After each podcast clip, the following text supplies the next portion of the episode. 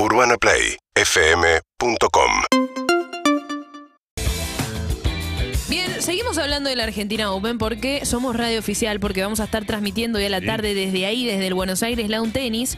Y te contamos ya que se suspendió el partido por factores climáticos. Exacto, anoche. El de Schwarman y Francisco Cerúndolo. Iban set iguales, uno a uno en el tercero.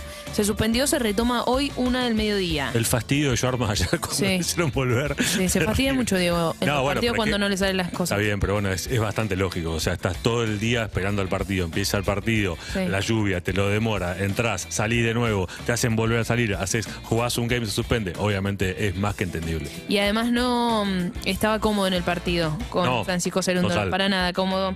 De hecho, bueno, perdió el primer set.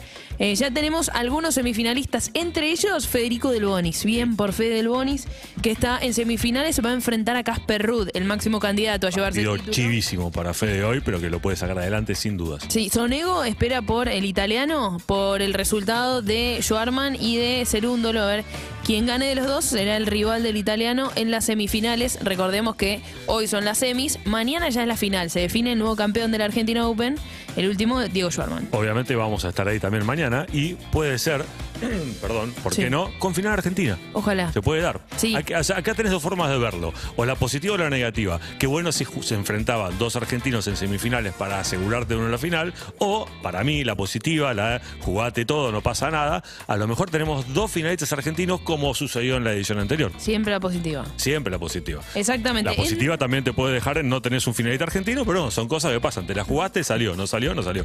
También se está jugando el dobles, importante para mencionar. Tenemos dos argentinos en semis. Eh, Molteni es uno, Sí. que juega con González, el mexicano, que ayer triunfaron y hoy van a estar eh, en la semifinal. No, que vencieron la semifinal, así que ya Molteni está en la final. Está en la final. Exactamente, con González. Y además la otra semi sí se va a jugar hoy. Una se jugó ayer, otro se, Se jugó hoy yo. también.